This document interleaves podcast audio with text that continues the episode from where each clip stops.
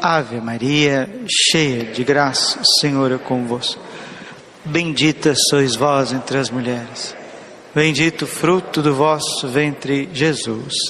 Santa Maria, Mãe de Deus, rogai por nós, pecadores, agora e na hora de nossa morte. Vinde, Espírito Santo, vinde por meio da poderosa intercessão, Imaculado Coração de Maria, vossa amadíssima esposa. Podemos sentar um pouquinho. Jesus, manso e humilde de coração, nós não podemos desistir de evangelizar.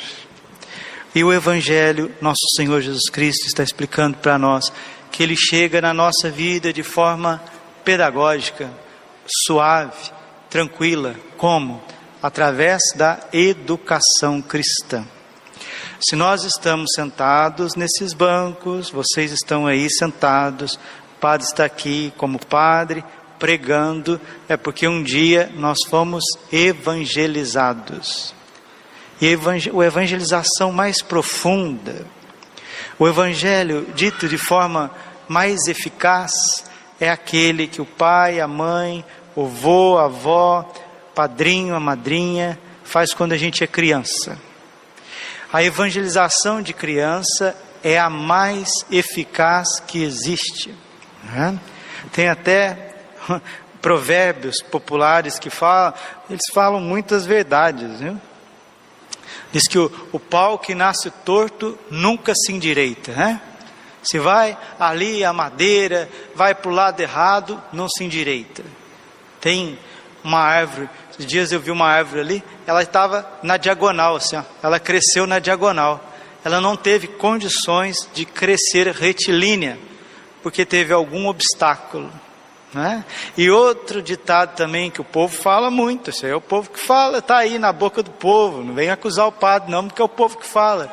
Que burro velho não pega marcha, mula velha não pega marcha, está na boca do povo, não é verdade?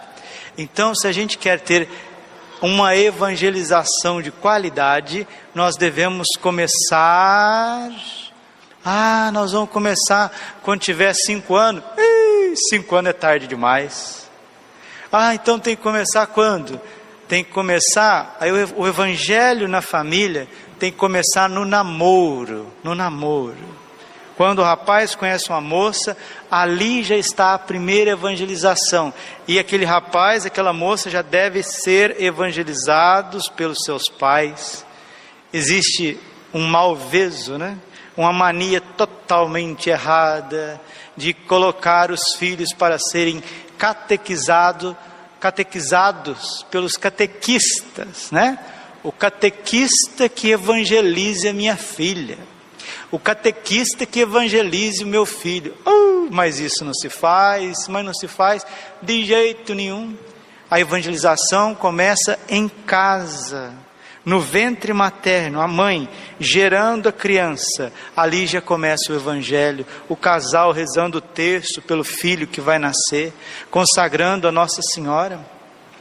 Quando a criança nasce, não ficar enrolando, enrolando, uma conversa mole, negócio de padrinho, não sei o quê, e faz piada, e faz, né? Às vezes faz piada com batismo, não sei o quê. Não, a criança nasceu, já tem que estar tá claramente, já está com seis meses, sete meses vai nascer, os padrinhos já têm o curso, já nasce a criança, e quanto mais rápido batiza, melhor. Santo Afonso de Ligório diz que ele diz que quanto mais cedo batiza um bebê, é sinal de predileção divina. O Santo Padre Pio foi batizado com 12, 12 horas de nascimento. O Papa Bento XVI foi batizado com dois dias de nascimento, nasceu num dia, batizou no outro. Eu, graças a Deus, por causa do zelo da minha avó, eu fui batizado aos 19 dias de nascimento. Fui batizado no dia de Nossa Senhora de La Salete, 19 de setembro. Por isso que o padre tem esse carisma mariano, né? De preparar o caminho do Senhor. Nossa Senhora de La Salete, Nossa Senhora do Apocalipse, aquela que vem desvendando o rumo da igreja, da história para todos nós, para a gente se converter. para a gente preparar o caminho de Deus, preparar a nossa eternidade. Então, queridos, nós precisamos, de fato, evangelizar os nossos filhos, né? Porque uma coisa é nascer do ventre da mãe, outra coisa é nascer da graça e do Espírito. Qual que é o problema? Problema ou solução? Não sei, depende de cada um. Evangelizar, educar, catequizar, dá trabalho. Você tem que gastar tempo com a criança. O pai e a mãe também, que vai evangelizar a criança, ele tem que estar cheio do Espírito Santo tem que estar cheio de Deus. Como, como que um pai vai evangelizar o filho, a mãe vai evangelizar a filho, o filho, se eles mesmos não estão cheios de Deus? Então, essa grande deficiência na educação dos nossos filhos vem também dos pais. Padre Jonas sempre falava isso. Né? Os defeitos dos filhos são filhos dos defeitos dos pais. Aí, se você olhar para o teu papai e para sua mamãe, quanta negligência eles não tiveram na nossa educação, viu? Pai e mãe teve muita negligência na nossa educação e formação cristã. Ah, então me dá um porrete aqui que eu vou quebrar lá na cabeça do meu velho, vou quebrar lá o porrete na cabeça da minha velha, porque não evangelizou eu do jeito que tinha que evangelizar. Não, eles, será que eles também foram evangelizados do jeito que precisava ser evangelizado? Então, gente, a gente percebe aí uma, uma cadeia de negligências, uma cadeia de misérias. E isso precisa romper agora, hoje.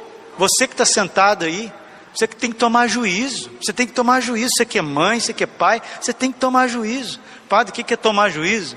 É colocar as nossas ações, as nossas responsabilidades, em primeiro lugar diante de Deus. Diante de Deus. Se você, lá com, com seis, sete anos, cinco anos, teu pai, tua mãe, não contava historinha do Evangelho, não mostrava as parábolas de Jesus, como é bom na infância alguém abrir para nós os olhos da fé. Minha avó fazia isso comigo. Pegava assim umas Bíblias ilustradas, mostrava para mim, me levava na missa, né? Eu não fui evangelizado nem pelo meu pai nem pela minha mãe. Não, não, não, não. Se eles forem ouvir essa homilia, que eles façam o exame de consciência. Meu pai e minha mãe que estão vivos, que eu amo muito. Mas não me evangelizaram, não. Quem me evangelizou foi a minha avózinha, vó Maria, que já faleceu. Essa sim. Uh, rapaz. Me levava na igreja, me mostrava o crucifixo. Ali está nosso Senhor, meu filho. Ali está Nosso Senhor. Eu ia na igreja, eu era um menino imperativo, começava a dar trabalho, minha avó conversava comigo, me amansava para não atrapalhar a igreja, para não atrapalhar as pessoas. E se eu estava meio agitadinho, não, vamos ali tomar uma aguinha, vamos tomar uma aguinha. Não tinha um dente na boca, um dente. Ah, ó, as perninhas tudo cheio de varizes. Tinha vergonha de usar saia, não. Essa, eu vou te falar, ela pode ter passado por purgatório, mas que ela tem um lugarzinho, ela tem. Porque ela bem criou os filhos, e ajudou a criar os netos, mostrava Nossa Senhora, mostrava cada estação da via sacra, por isso que a igreja tem que ter via sacra, estações das vias sacras na igreja, porque a igreja é o Calvário, é o símbolo do Calvário, Santa Missa é o sacrifício da cruz que nós estamos celebrando né? me mostrava como eu fui evangelizado com as estações da Via Sacra. Desde criança me chamava a atenção Jesus sofredor, Jesus padecendo, né? Então, vocês percebam que evangelização, Jesus está falando no Evangelho hoje, é uma sementinha, é uma coisa que você acha que não tem efeito. Por exemplo, eu estou trabalhando aqui, estou aqui com vocês na paróquia Santo Antônio, né? Três anos que eu estou na paróquia Santo Antônio. Três anos. Trabalho, trabalho, trabalho, trabalho. Mais trabalho, confissão, trabalho, atende. Vai, missa daqui para ali. Estamos fazendo a missa todos os dias aqui na comunidade de São João Bosco. Trabalho, mais trabalho, e vai para frente, para trás. Então, nós temos que melhorar em todos os sentidos. E nós vamos semear. Semear e depois essa semente ela vai crescer, ela vai se tornar uma árvore, uma árvore frondosa, uma árvore que vai dar frutos. Ontem foi a cerimônia oficial né, da, é, da, do, do Carmelo, a cerimônia oficial da, do, do Carmelo aqui em Cuiabá, né? Oficializou, instaurou o Carmelo oficialmente em Cuiabá, a missa com Dom Milton, os seminaristas, os padres, os religiosos, alguns leigos, mas aquelas moças, aquelas aspirantes que adentraram o Carmelo, agora vão ser consagradas do Carmelo, né? Elas foram evangelizadas. Lá na infância, alguém semeou no coraçãozinho delas. Por isso que elas chegaram a essa estatura de dar a vida todinha para Deus. Agora, queridas, se a gente fica aí, né, vendo a banda passar, muitas vezes a pessoa vem na igreja para cumprir um preceito. Ah, eu vou lá na igreja domingo, cumprir o preceito, Deus me abençoa, etc. E depois eu vou trabalhar. E a gente sai trabalhando aí durante a semana, segunda, terça, quarta, quinta, sexta, aquela correria danada, não tem tempo para rezar um terço com qualidade, não tem tempo para o pai, para a mãe mesmo, eles se prepararem, fazer uma meditação da Bíblia, ler um livro espiritual, para passar isso para os filhos, para passar para os filhos. Outra coisa que ajuda a evangelização das crianças são esses desenhinhos bíblicos que tem eu lembro também quando eu era criança, tinha oito, nove anos, ali eu estava corrido, né? Corre para lá com meus primos, corre, corre, corre na casa da avó, desce escada, sobe escada, faz. Aí de vez em quando parava, estava passando desenho bíblico, aí Jesus falando com as pessoas, Jesus ensinando aquelas histórias, mas aquilo me teleportava para a cena do Evangelho. Eu tinha uns nove anos. Aí alguém pode falar assim: ah, mas o senhor é um, um predileto de Deus. Predileto, meu filho, eu fui expulso da catequese, eu fui expulso da escola, eu fui expulso de tudo quanto é canto, eu era um menino imperativo, nada de predileto, não. Eu já passei por todas as coisas que as crianças passam em escola, você tá? Dificuldade, educação, tomar advertência, não sei o quê. Passei por tudo isso, né? Encosta a porta para nós, fazer um favor. Passei por tudo isso. Então o que, que acontece? Mas quando o Evangelho chegou, o Evangelho chegou, ele transformou. O Evangelho transforma. É como uma semente com que vou comparar o reino de Deus. Jesus está dizendo: é como uma semente, é algo simples. E nós vamos fazendo essa experiência do amor de Deus uma experiência transformadora. O reino de Deus é como um grão de mostarda, que ao ser semeado na terra, é a menor de todas as sementes da terra.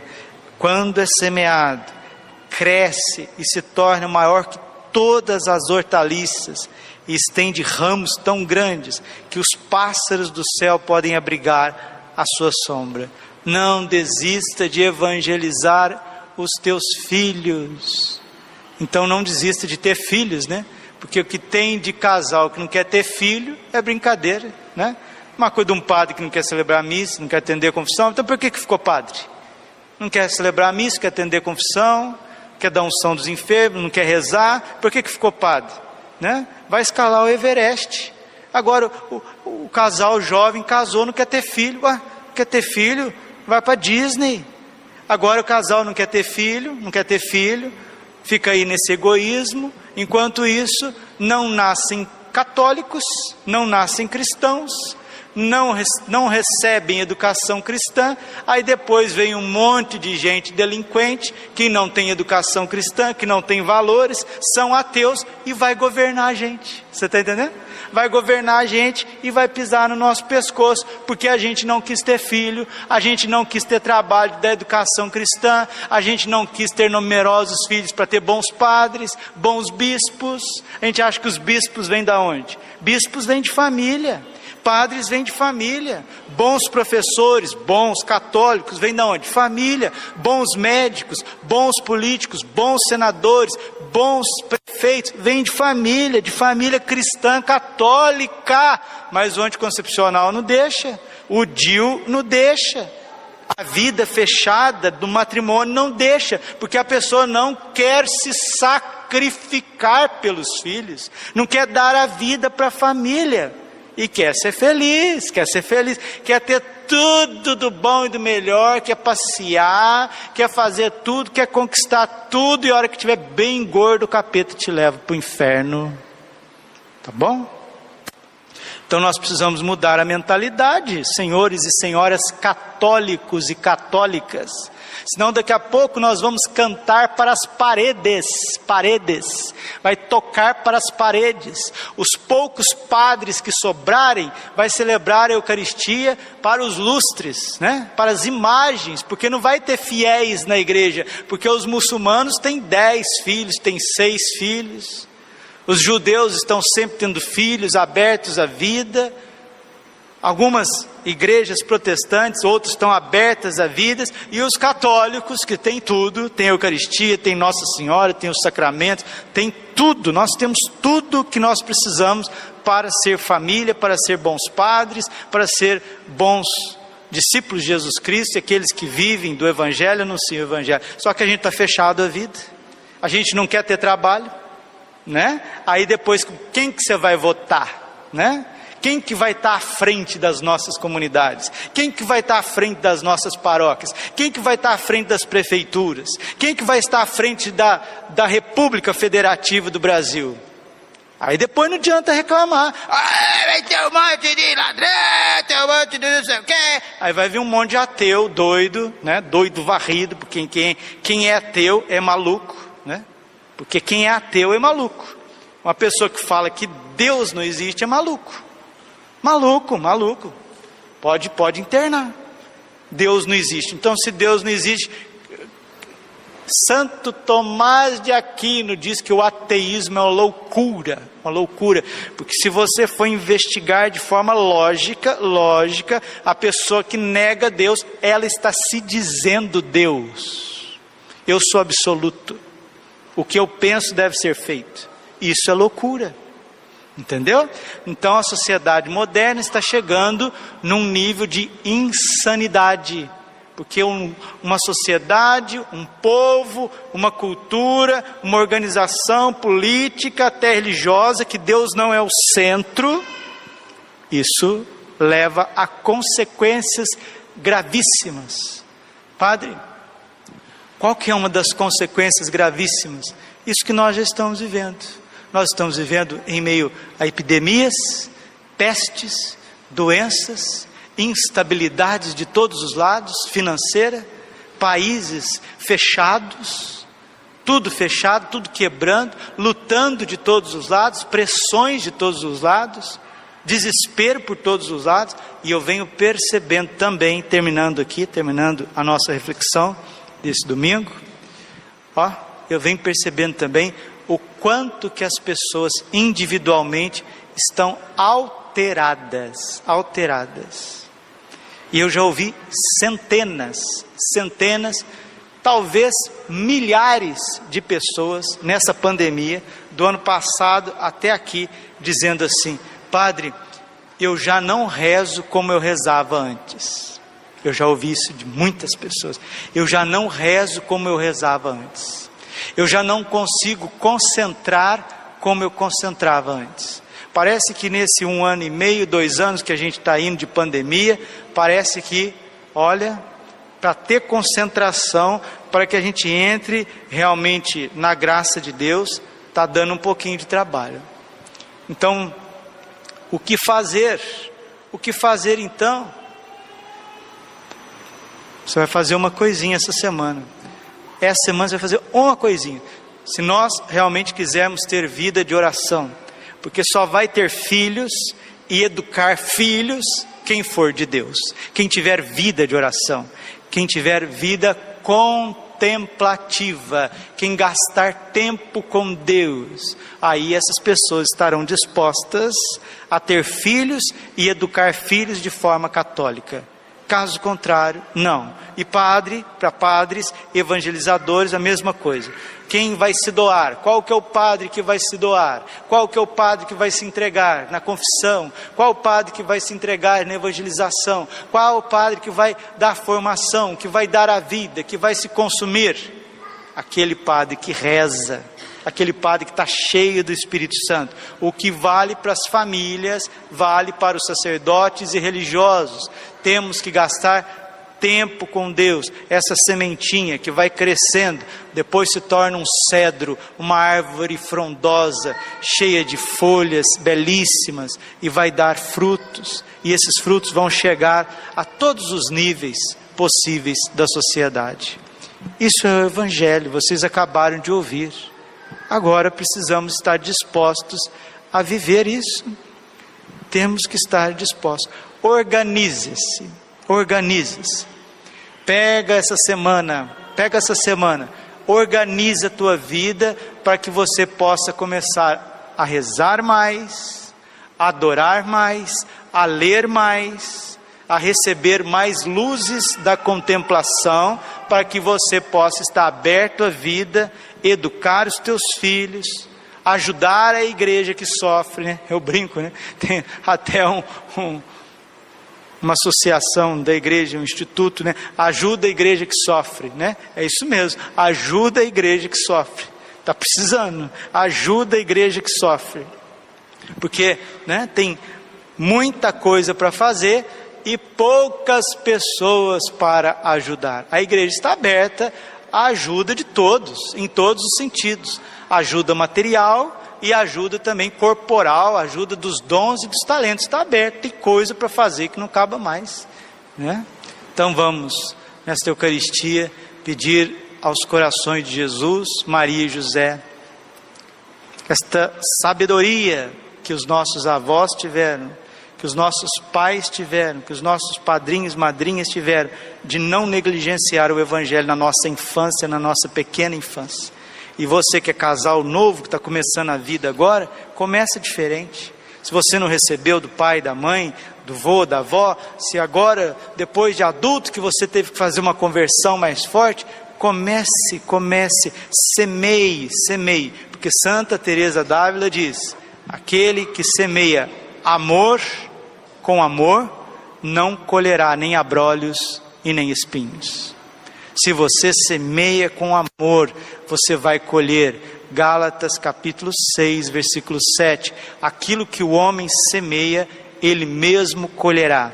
Quem semeia na carne, da carne colherá a corrupção, do pecado a morte. Quem semeia no espírito, do espírito colherá a vida eterna.